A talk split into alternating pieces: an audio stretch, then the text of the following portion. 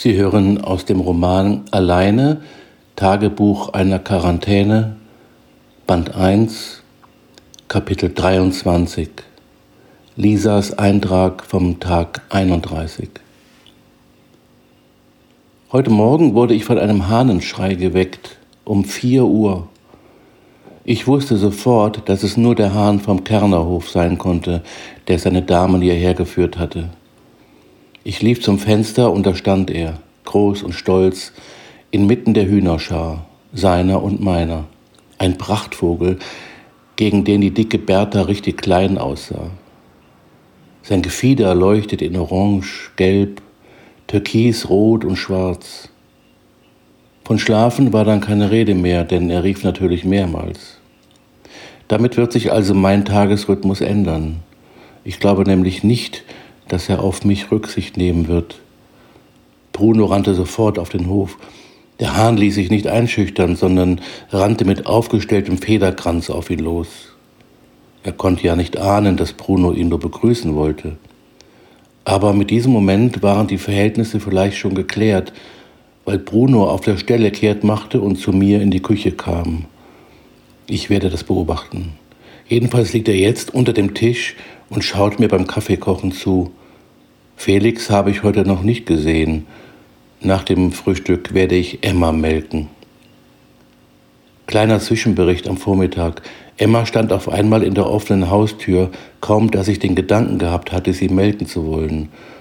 Und wenn Bruno sie nicht davon abgehalten hätte, wäre sie vielleicht sogar hineinspaziert. Sie hatte es tatsächlich geschafft, das Gatter vom ehemaligen Schweinerevier zu öffnen. Ich habe sie zurückgebracht, gemolken und gleich noch eine Kette mit Schloss angebracht. Das Material habe ich in der kleinen Werkstatt neben dem Schuppen gefunden. Emma hat wirklich genügend Platz in ihrem Reich, viel mehr als in Ottos Stall, sogar noch mit ihrem Kälbchen, das hoffentlich sehr bald kommt. Und auf ihre Fladen auf dem Grundstück verteilt habe ich auch keine Lust. Felix ist immer noch nicht zu Hause. Was war das für ein Tag? Ich sitze jetzt nach einem schnellen Abendessen an dem alten Schreibtisch im Wohnzimmer. Hier habe ich schon lange nicht mehr geschrieben. Entweder schreibe ich am Küchentisch oder oben im Schlafzimmer. Ich war gerade dabei gewesen, Emmas Reich zu sichern, als ich ein Auto hörte. Es war so ungefähr elf Uhr am Vormittag.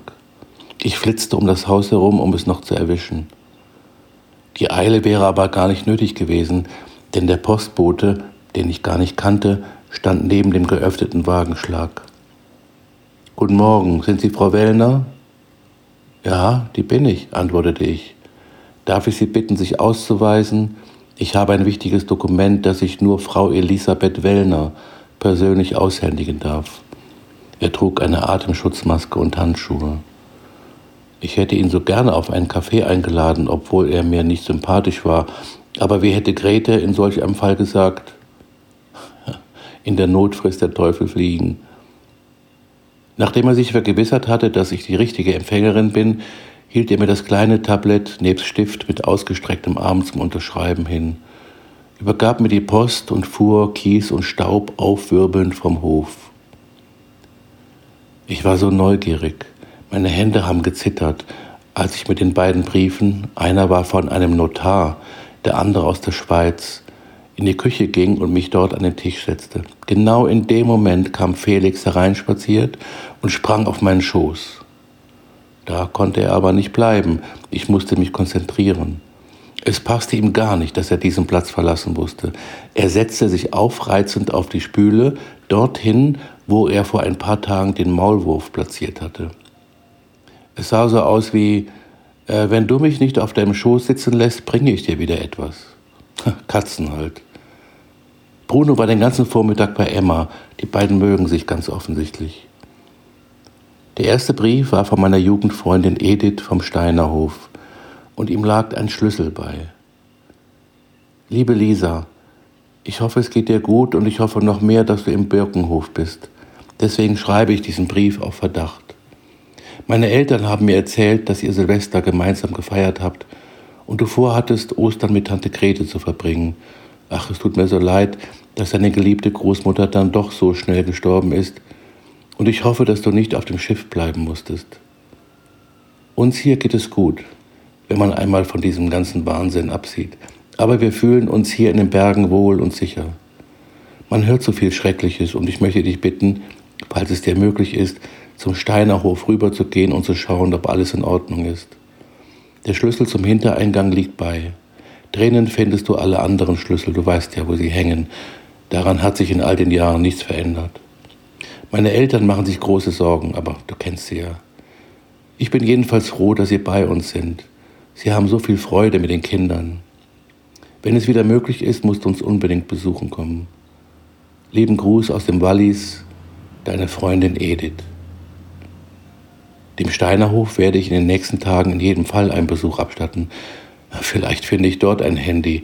Ich gebe die Hoffnung nicht auf. Der zweite Brief sah schon so formell aus, wie er auch war. Der Absender war ein Dr. Dr. Notar Werner von Schiller und dieses große Kuvert enthielt einen zweiten versiegelten Umschlag.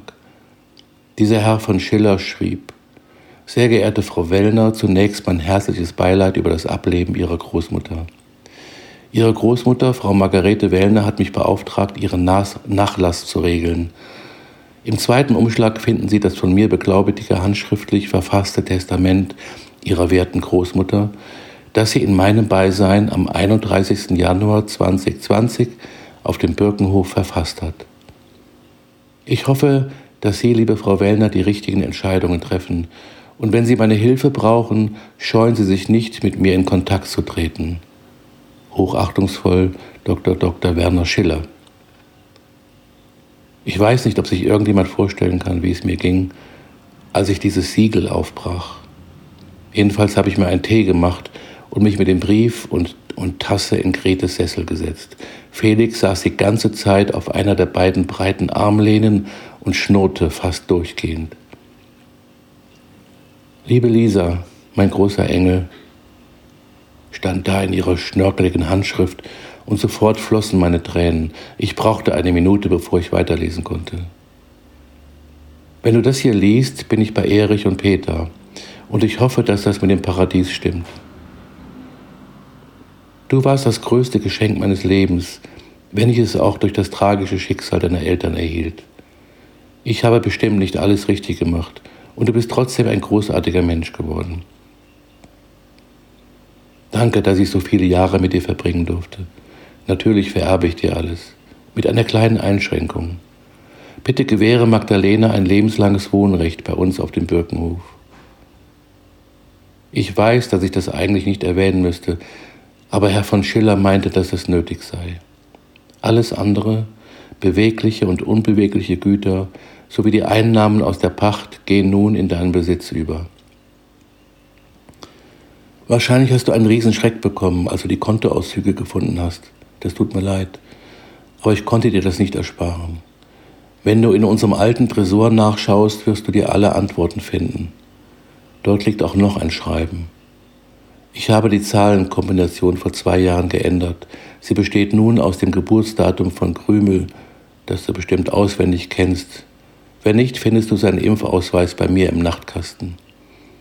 Ich umarme dich mit Liebe und wenn das stimmt, was Magdalena immer erzählt, sehen wir uns wieder aber das liegt nicht in deiner Hand. Ich kann dir nur noch sagen, dass ich ein wirklich erfülltes Leben hatte und unendlich dankbar bin. Nicht jeder darf so alt werden. In Liebe deine Großmutter Grete. Ich weiß nicht, wie lange ich weinend mit dem Brief in der Hand dort gesessen habe. Ich bin vollkommen durch den Wind und gehe gleich ins Bett. Aber vorher trinke ich noch ein Bier. Ich muss damit nicht mehr sparsam umgehen, äh, denn bei Otto habe ich neulich noch ein paar Kästen gesehen. Der Tresor läuft mir nicht weg.